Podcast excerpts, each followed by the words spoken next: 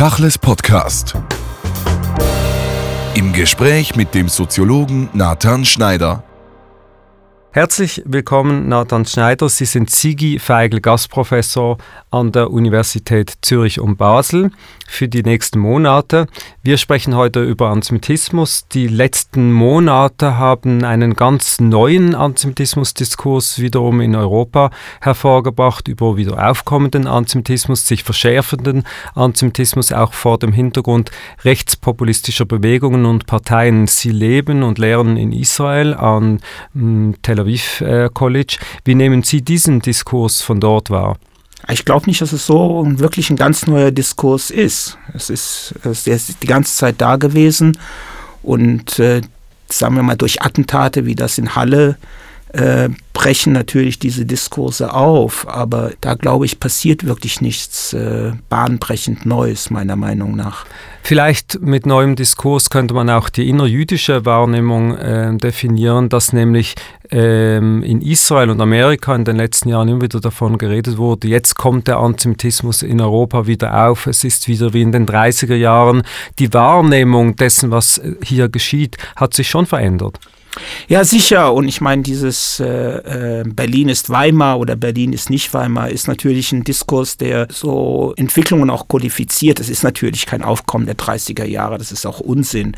Und ich glaube auch nicht, dass äh, äh, Juden jetzt wieder äh, gefährdet sind und dass die Züge jetzt anfangen werden zu rollen und dass man die Koffer packen muss. Es gibt ja so diesen, diesen Kofferpackungsdiskurs, gerade in Deutschland. Juden können da nicht mehr leben und ich weiß nicht, inwieweit dieser Diskurs Virus hier hier in der Schweiz angekommen ist, dass man als Jude hier nicht mehr leben kann. Äh, eigentlich ist es, sind wir in einer, in einer Situation, wo man fast nicht nur als Jude nirgends mehr leben kann, sondern überhaupt nicht mehr irgendwo leben kann. Und wo soll man denn die Koffer, äh, äh wenn man sie äh, einpackt, wieder auspacken wollen? Ich meine, natürlich kann man nach Israel gehen und dann äh, zu einem souveränen, politisch souveränen Juden geben äh, werden. Aber ich glaube nicht, dass die Situation wirklich so gefährlich ist, wie sie in einer, glaube ich, in einem hysterisierten Diskurs auch gemacht wird, meiner Meinung nach. Ist ein wichtiger Punkt, den Sie ansprechen mit Bezug auf die Schweiz. In der Schweiz ist die Kofferpack-Diskussion sicher so nicht angekommen, weil natürlich das Trauma ein ganz anderes ist, was die Shoah anbelangt. Und insofern eben sehr interessant, dass gerade in diesen Ländern mit Shoah-Erfahrung diese Symbole wieder abgerufen werden. Ja, ist natürlich wahnsinnig spannend. Ich meine, in Deutschland ist es natürlich spannend, weil die, weil die jüdische Führung natürlich mit diesem Shoah-Trauma lebt. Aber die meisten Juden, die in Deutschland leben, ja eigentlich gar nicht davon betroffen sind, weil viele von ihnen Juden aus der ehemaligen Sowjetunion sind und die natürlich ganz andere historische Erfahrungen haben. Ich glaube auch, dass diejenigen Juden, die in Deutschland leben, überhaupt keine Koffer auspacken wollen. Sie sind sehr zufrieden in Deutschland, aber diejenigen, die schreiben, und die natürlich eine gewisse Legitimationshoheit im Feuilleton auch haben und die auch dann immer gehört werden, äh, wenn die dann sagen, man muss die Koffer wieder auspacken oder Juden können in Deutschland nicht mehr leben. Ich glaube nicht, dass das auf irgendwelche Resonanz innerhalb der Juden führt, innerhalb der äh, die Juden in Deutschland führt, aber ich glaube, das ist einfach, ähm, es hat diese Symbolkraft auch innerhalb der deutschen Gesellschaft auch, weil es ja gerade Juden in Deutschland sind, die eigentlich dieses Deutschland nach der Shoah wieder frisch legitimisiert haben als ein Ort, in dem man leben kann. Das heißt also, wenn Juden irgendwie den Finger äh, empörend hochheben und sagen, man kann hier nicht wieder leben, dann wird diesem neuen Deutschland auch in gewissem Sinne äh, eine Legitimation entzogen. Aber für die meisten Juden, die in Deutschland leben, ist das, glaube ich, gar nicht so relevant. Im ganzen Rassismusdiskurs hat der Antisemitismus äh, natürlich vor allem bei den Juden, aber auch sonst eine spezielle Position. Er wird vielleicht sogar fast ein wenig ghettoisiert, zu Unrecht oder zu Recht. Als Soziologe, wenn Sie auf Antisemitismus als Teil von rassistischen Strömungen mit allen äh, akademischen Unterschieden, die man hier machen müsste, schauen, wie sehr würde es Sinn machen, wenn man Antisemitismus in einen Gesamtdiskurs einbettet und auch vergleicht, wie ist die Situation generell? Man kann sagen, Ressentiment Ressentiment gegen anderes, ein Ressentiment gegen anderes, ein Ressentiment gegen andere. Aber als Soziologe würde ich ganz klar trennen wollen, auch zwischen Antisemitismus und Rassismus. Damit will ich das eine nicht runterspielen und ich will die auch nicht gegeneinander ausspielen. Darum geht es mir nicht. Es geht mir um eine analytische Unterscheidung, die, glaube ich, auch sehr wichtig ist, um dieses Phänomen des Antisemitismus zu verstehen. Beim Rassismus geht es um Ressentiments gegen das Sichtbare. Der Rassist schaut auf andere Menschen und er sieht den Unterschied. Das kann ein Unterschied in der Farbe sein, das kann ein Unterschied im Habitus sein, in den Gewohnheiten sein. Der moderne Antisemit, und ich rede jetzt nicht vom klassischen Antisemit, sondern der moderne Antisemit hat ein Problem mit Juden, weil sie unsichtbar sind. Das macht diese jüdischen Menschen eher unheimlich. Sie sehen so aus wie wir, sie sprechen wie wir, sie ziehen sich an wie wir, aber sie sind trotzdem nicht das eigene. Sie sind anders. Das ist also kein Rassismus, weil er durch diese Unsichtbarkeit des modernen Juden, des sogenannten assimilierten Juden, ein anderes Vorurteil geöffnet wird, ein, ein Vorurteil der Verschwörung. Alles Moderne, was mit Antisemitismus zu tun hat, hat meistens mit Verschwörung zu tun. Das heißt, es sind diese Juden, die eigentlich die Welt beherrschen wollen. Sie sind unsichtbar, wir können sie nicht erkennen. Sie sind nicht dem Ort, wo sie leben, loyal gegenüber. Das sind alles Dinge, die im antisemitischen Diskurs ungeheuer wichtig sind, die aber im rassistischen Diskurs überhaupt nicht vorkommen. Wenn man vielleicht nicht über Rassismus, sondern einfach über Fremdenfeindlichkeit oder Feindlichkeit gegenüber dem anderen, also dem nicht hier angestammten, sprechen würde, dann spielen ja nicht in der gleichen Qualität, aber Verschwörungstheorien gegenüber allen eine große Rolle, auch jetzt gegenüber Migranten zum Beispiel. Wo kann man hier Unterschiede und Feinheiten ausmachen, äh, wenn man jetzt mal das Historische weglässt? Ja klar, aber es stimmt, aber bei Juden ist das, wie gesagt, ganz anders, weil Juden sind ja im Gegensatz, sagen wir mal, zu anderen Migranten ja keine Ausländer. Äh, es gibt Inländer und Ausländer. Juden ist ja da eine dritte Form. Sie sind natürlich das Fremde. Sie sind Inländer, aber sie sind gleichzeitig natürlich auch das Fremde. Aber sie kommen von innen, sie sind uns nah und sie sind uns fern. Es gibt also eine räumliche Nähe, aber gleichzeitig eine soziale Ferne. Und das ist das, was Juden so unheimlich macht im wahrsten Sinne des Wortes. Also dieses fluide Moment einer nomadischen Stammesgesellschaft, die hier auf eine ganz andere Kultur prallt. Und da wird es ja interessant. Der klassische Judenhass war ja religiös motiviert, aufgeladen. Und der moderne Antisemitismus, den modernen Antisemitismus, genannt haben, der funktioniert ganz anders. Gibt es eine Brücke zwischen beiden? Es muss wohl eine Brücke geben, aber der moderne Antisemitismus hat mit Religion nichts mehr zu tun. Der Jude, meiner Meinung nach, symbolisiert eigentlich die Lebensform der Moderne. Und in der Lebensform der Moderne sind wir uns eigentlich alle fremd. Aber Menschen kommen mit dieser Fremdheit nicht klar. Deswegen transportieren sie die Fremdheit auf eine andere Gruppe, die ihnen zwar äh, räumlich nah, aber wie gesagt sozial fern ist. Ich sehe auch den Antisemitismus nicht als eine Störung im Betriebssystem die repariert werden kann. Also der gute, normale Mensch, der kommt aus der Fabrik ohne Antisemitismus und wenn es Antisemitismus gibt, ist da ein Problem und das kann dann wegerzogen werden. Ich glaube eher, dass der Antisemitismus ein inhärentes Problem einer modernen Gesellschaft ist. Um das besser zu verstehen, lassen Sie uns das nochmals vertiefen. Das heißt also, die Antwort gegenüber diesem Modernen wäre dann das Nationale, die Kultur von hier, das Völkische und das ist das, was wir wiederum in diesen populistischen Bewegungen wiederfinden. Genau, die Illusion des eigenen, die ja in der globalen Moderne ja gar nicht mehr existieren kann. Sie ist eine Illusion. Und diese Illusion muss aufrechterhalten werden. Das kann man auch bei dem Attentäter in Hanau auch genau sehen. Es ist diese Illusion des eigenen, Wen hat er sich ausgesucht? Junge Deutsche mit sogenanntem Migrationshintergrund, die ihren Abend in der Shisha-Bar verbringen, die ja inzwischen auch zu einer deutschen Institution geworden ist, aber in den Augen derjenigen, die an das eigene glauben, eben keine deutsche Institution ist, so wie Deutsche in der dritten Generation mit Migrationshintergrund eben nicht zum eigenen gehören. Die Normalität ist eigentlich die Migration. Und der Antisemitismus versucht eine alternative Normalität künstlich herzustellen, die gar nicht mehr existieren kann. Und deswegen wird sie immer permanent mit uns dabei sein. Solange wir eine moderne Gesellschaft gibt, wird es Menschen geben, die mit dieser Moderne nicht umgehen können und auch nicht umgehen wollen. Sie haben es gesagt, Antisemitismus ist im Prinzip kein Fabrikationsfehler, sondern eben ein Reflex, eine Reaktion auf das Moderne. Interessanterweise das Moderne ist ja vielleicht eher das Liberale als das Jüdische, weil das klassisch Jüdische ist ja überhaupt nicht modern. Es ist konservativ, es ist nicht sehr modernisierungsfreudig, es ist eine Religion, die sich eigentlich gar nicht in der Moderne groß verändern kann, weil die Halacha ist fest, man kann nicht viel ändern im Gegensatz zu anderen Religionen. Das heißt, es ist eine Stigmatisierung von einem Bild, das es in der Realität fast nicht gibt. Das stimmt auch, obwohl natürlich die Orthodoxie auch ein Phänomen der Moderne ist. Und und äh, die Halacha ist eigentlich auch anpassungsfähig. Das ist, das ist auch klar. Also muss man das nicht irgendwie als einen starren Fundamentalismus äh, begreifen müssen.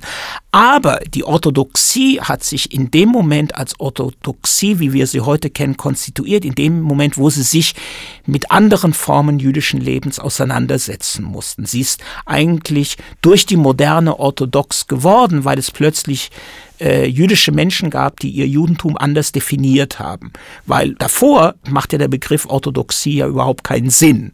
Der machte ja nur Sinn, wenn plötzlich es ein liberales Judentum gibt oder ein konservatives Judentum gibt oder ein assimiliertes Judentum gibt, wo sich dann orthodoxe Juden in diese neuen Form auch mit einordnen können. Das heißt also, auch die Orthodoxie ist ein Phänomen der Moderne und nicht irgendwie ein Überbleibsel einer, einer alten jüdischen Formation, die noch genauso ist wie Mittelalter. Das ist ja auch ein Vorurteil, das gerade moderne Juden gegenüber orthodoxen Juden haben. Sie haben vorhin gesagt, dass eigentlich der Diskurs über Antisemitismus in Europa sich nicht groß verändert hat. Was aber doch neu war, würde ich jetzt mal behaupten, ist das überraschende Moment, dass aus Amerika auf einmal so eine antisemitische Welle überschwappt. Als Soziologe, als Beobachter, wie würden Sie diese Entwicklung festmachen? Auch da war es immer unterschwellig da. Es hat jetzt einfach an Legitimation gewonnen. Ich glaube, dass der amerikanische Präsident im Moment auch diese Legitimation frei macht. Es gab immer schon auch in den Vereinigten Staaten Antisemitismus. Nur konnte man damit anders umgehen, weil in Amerika gab es ja eigentlich nie Pogrome und es gab nie staatlich verordneten Antisemitismus und es gab keine offiziellen staatlichen Judengesetze. Es gab sozialen Antisemitismus. Das heißt also, wenn ein Country Club beschlossen hat, er möchte keine Juden aufnehmen, dann war das eine private Organisation und die hatten dann ihr gutes Recht, keine Juden in ihren Country Club aufzunehmen. Die Reaktion darauf war, dass man einen jüdischen Country Club gegründet hat. Das ist so die amerikanische Variante des Antisemitismus gewesen. Man muss sich nicht mögen, man lebt im gemeinsamen Raum mit einer gewissen Distanz voneinander, aber auf der anderen Seite sind Juden in, in gewissem Sinne auch sehr amerikanisch geworden. Sie sind weiß geworden. Amerikanische Juden sind ja keine ethnische Gruppe mehr. Beim Ausfüllen von Fragebögen, wo es alle möglichen ethnischen Differenzen gibt, Afro-American, Hispano-American, Asian-American, gibt es kein Jewish American mehr. Jews are white, der Caucasian. Und Juden sind weiß geworden und damit auch richtig amerikanisch geworden. Wenn man Seinfeld kennt zum Beispiel, ist es klar, dass er Jude ist, aber es wird eigentlich in der Serie nie wirklich behauptet. Ich glaube auch, dass es keine große Rolle spielt, dass der führende Kandidat der Demokratischen Partei im Moment auch jüdisch ist und mit einem sehr breiten Brooklyn-jüdischen Akzent redet. Und jeder, der so ein bisschen hinhört, weiß, der redet jüdisch. Aber ich glaube nicht, dass das für die meisten seiner Anhänger in irgendeiner Form positiv als auch negativ seine Bewertung hat. Nun ist passiert, was passiert ist. Das heißt also, dass in den letzten Jahren auch irgendwie wie in Europa auch rechtspopulistische Bewegungen plötzlich mehr Legitimation bekommen haben, auch durch die Politik, dass dadurch der Antisemit antisemitische Diskurs, der eher versteckt war, offener geworden ist. Aber ich glaube nicht, dass es plötzlich Antisemitismus gab, wo es vorher keinen gegeben hat. Auch Amerika äh, ist ein antisemitisches, äh, ist, ist ein Land gewesen mit sehr, sehr großen antisemitischen Vorteilen bei vielen der Bevölkerung. Nur hat es keine politischen Konsequenzen gehabt und natürlich nicht das, was in, in Europa passiert ist. wenn man die populistischen Bewegungen anschaut oder auch den politischen Antisemitismus oder diese Ressentiments von politischer Seite am Beispiel Ungarn zum Beispiel, da wird ja auf einmal das Judentum zum Symbol für das Liberale und das Liberale, ohne das Jüdische mehr zu benennen, wird bekämpft. Mhm. Diese Entwicklung der liberalen Gesellschaft. Was ist das genau? Ja, das ist, das ist ja genau das, was Soros wird ja dann zum Symbol für alles, was nicht bodenhaftig ist, bodenständig ist.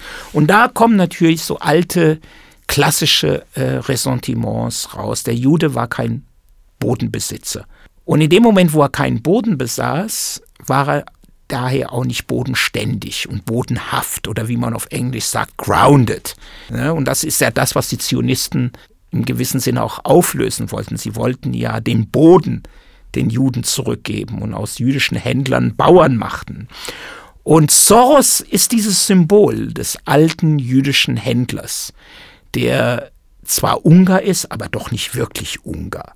Der nicht Ungar sein kann, weil er ist transnational, er ist global. Das heißt, wo liegen denn seine Loyalitäten?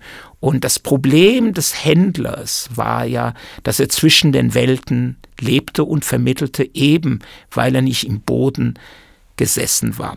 Und das erklärt auch, äh, glaube ich, nicht, nicht schlecht, warum man äh, äh, gleichzeitig, wie in Ungarn das sehr, sehr deutlich der Fall ist, ähm, mit antisemitischen Ressentiments operieren kann, aber gleichzeitig auch pro Israel und pro Israel, also ganz klar pro-israelisch sein kann, weil Israel ja eigentlich genau das Gegenmodell, auch das jüdische Gegenmodell symbolisiert. Es ist, ist, es ist ja nicht kein Zufall, dass der Zionismus ja aus dem antisemitischen Diskurs entstanden ist und die Zionisten gesagt haben, ja, irgendwo haben sie ja recht, die Antisemiten. Wir sind keine Ausländer, wir sind keine Inländer, wir haben kein Land, wir haben keinen Boden, wir sind nicht produktiv. Das ist ja genau das, was die Antisemiten gesagt haben und was die Zionisten gesagt haben. Und das müssen wir ändern. Und dann hat man das Paradox, dass zum einen der Populismus gegen diese fluide Identität des Jüdischen aufbegehrt, währenddem sich die Nationalisten dort mit den Nationalisten in, äh, in Israel sehr gut arrangieren können. Ja klar, weil der Zionismus sich ja auch gegen diese moderne Fluidität aufgelehnt hat. Ne? Da, da, darum ging es ja. Ne? Ein zentrales Moment ist die Verschwörungstheorie und die Populisten können diese Bilder oder diese Symbole immer wieder abrufen. Die müssen vielleicht gar nicht selbst antisemitisch sein, aber sie benutzen diese antisemitischen Bilder. Und bis vor ein paar Jahren hat man geglaubt, mit Bildung, mit Aufklärung kann man die Verschwörungstheorien bekämpfen, hat vielleicht auch bisweilen funktioniert. Und dann kam das Internet und die Multiplikation der Verschwörungstheorien bis zum Exzess. Und gerade aus Amerika, wo Freedom of Speech hochgehalten wird, wird das natürlich neu angetrieben und in Europa neu verwertet. Stehen wir in einem ganz neuen Alter der Konfrontation mit Antisemitismus aufgrund dieser technischen Entwicklung? Es hat bestimmt eine andere Qualität erreicht. Ich würde ich würd sagen, wenn man, ich meine, es gibt ja wissenschaftliche Untersuchungen, die sich das Internet anschauen und dann natürlich äh, sehr brutalen Antisemitismus dort äh, entdecken. Aber im gewissen Sinne ist das auch, wenn Sie eine Umfrage in einem Irrenhaus machen und die Leute dort, was weiß ich, über den Begriff der Rationalität befragen und dann hinterher sagen, irgendwie haben die eine ganz merkwürdige Ansicht, was Rationalität angeht. Ich meine, wer setzt sich denn abends hin und fängt an, Posts und Tweets und so weiter zu schreiben? Das ist die eine Sache. Auf der anderen anderen Seite ist es natürlich der globale Stammtisch. Und das, was heute im Internet plötzlich äh, offen gesagt wird, das hat man halt früher so unter Kumpels bei, beim Bier in der Kneipe gesagt. Nun ist das Bier in der Kneipe, wenn man zusammensitzt und sagt, hör mal, die Juden, ne, ich, ich mag sie einfach nicht. Da hat man sich vielleicht so ein bisschen geniert. Obwohl, ich meine, ich bin in Deutschland aufgewachsen in den 60er Jahren und irgendwie erinnere ich mich, dass man sich wirklich gar nicht so geniert hat. Wenn es mal laut wurde in der Schule, hat der Lehrer ohne Probleme gesagt, jetzt seid doch endlich leise, das ist keine Judenschule hier. Und kein Mensch hat irgendwie geglaubt, dass das wenn das heute ein Lehrer in der Schule sagen würde, würden alle in Ohnmacht fallen ne? und er würde wahrscheinlich wegen Antisemitismus entlassen werden. Ich glaube, dass es eine neue Dimension der Vertreibung gefunden hat durch das Internet. Aber die Gefühle, die, die, die Ressentiments, das sind Stammtischgefühle, die, die, die weiterhin transportiert werden. Das Medium hat sich geändert. Nun, die Soziologie untersucht ja die Gesellschaft und der Mensch, das Individuum in der Gesellschaft, die Funktionsweisen. Und wenn es darum geht, Lösungen, Ansätze, Mittel zu finden, Antisemitismus, aber auch andere Verschwörungstheorien und Feindlichkeiten zu bekämpfen, ohne dass es eine Sisyphus-Geschichte wird und der Stein wieder runterrollt, wie soll man das tun? Also ich glaube, dass die Antisemitismusbekämpfung gerade für, für die jüdische Bevölkerung einen ganz anderen Weg einschlagen muss. Irgendwie sind wir, und wenn ich wir sage, wir Juden, sind wir irgendwie im, im 19. Jahrhundert in der Antisemitismusbekämpfung hängen geblieben, indem wir versuchen, den anderen zu erklären, dass wir eigentlich auch Menschen sind. Das ist ein schöner Ansatz. Und äh, so funktioniert auch die Aufklärung. Aber es ist ja auch die Aufklärung, die für das jüdische Anderssein mitverantwortlich war. Sie hat ja den unaufgeklärten Juden mitgetragen. Das heißt also, dass man in der Antisemitismusbekämpfung nicht davon ausgehen soll, Nichtjuden davon zu überzeugen, dass wir eigentlich so sind wie sie, wer war das, Isaiah Berlin oder jemand anders, der behauptet, Jews are just like other people, only a little bit more so, sondern dass wir als Juden, wie gesagt, stolz auf unser kulturelles Anderssein sein sollten. Das ist kompliziert, weil viele, vielleicht eine Großzahl der Juden, sich nicht mehr religiös konnotiert. Also wir können uns nicht mehr darüber definieren, dass wir sagen, halachische Juden sind und in die Synagoge gehen und die Mitzvot und die, die jüdischen Pflichten von. Aber wir müssen ein kulturelles, ein starkes kulturelles Selbstverständnis haben, gerade gegenüber Antisemiten und äh, äh, Nichtjuden. Das heißt, wenn der, wenn, der, wenn der Antisemit sagt, Juden sind so und so und so, dann muss man erstmal sagen, okay, dann sind wir halt so und so und so.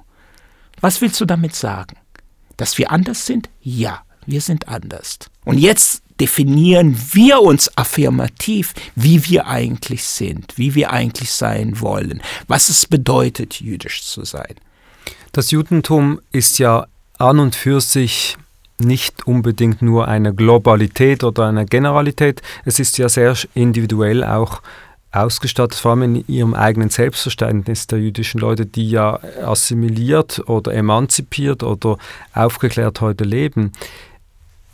Was Sie jetzt gesagt haben, dass die Juden als Kollektiv antworten, zu dem man ja immer wieder gemacht wird von den Antisemiten, ist ein Paradox. Wo ist es eben, wo ist die Grenzlinie, dass Judentum nicht zur Ideologie wird dann?